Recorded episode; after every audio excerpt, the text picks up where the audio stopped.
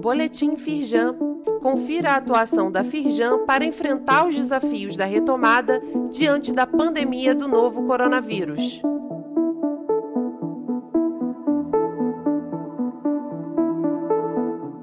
Edição de sexta-feira, 8 de outubro. Firjan atinge a marca de 60 mil testes contra a Covid-19 em trabalhadores da indústria fluminense. O programa já atendeu mais de 900 empresas vinculadas a 84 sindicatos de todas as regiões do estado. Luiz Césio Caetano, presidente em exercício da Firjan, diz que, mesmo com o avanço da vacinação, a retomada da atividade econômica exige das empresas os cuidados necessários. Leia mais no site da Firjan.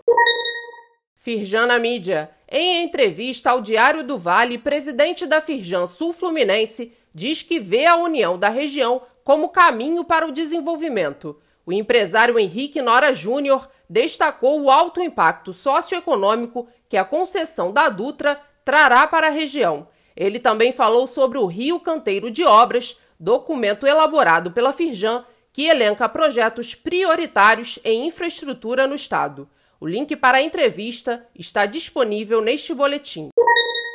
Conselhos de Meio Ambiente e de Economia da Firjan debatem mercado de carbono no Brasil.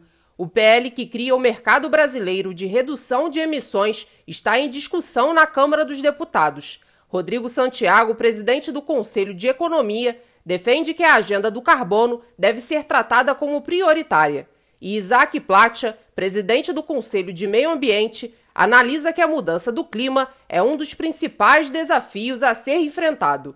Saiba mais no site da Firjan. Saiba mais sobre essas e outras ações em nosso site www.firjan.com.br e acompanhe o perfil da Firjan nas redes sociais. Boletim Firjan, informação relevante para a indústria fluminense.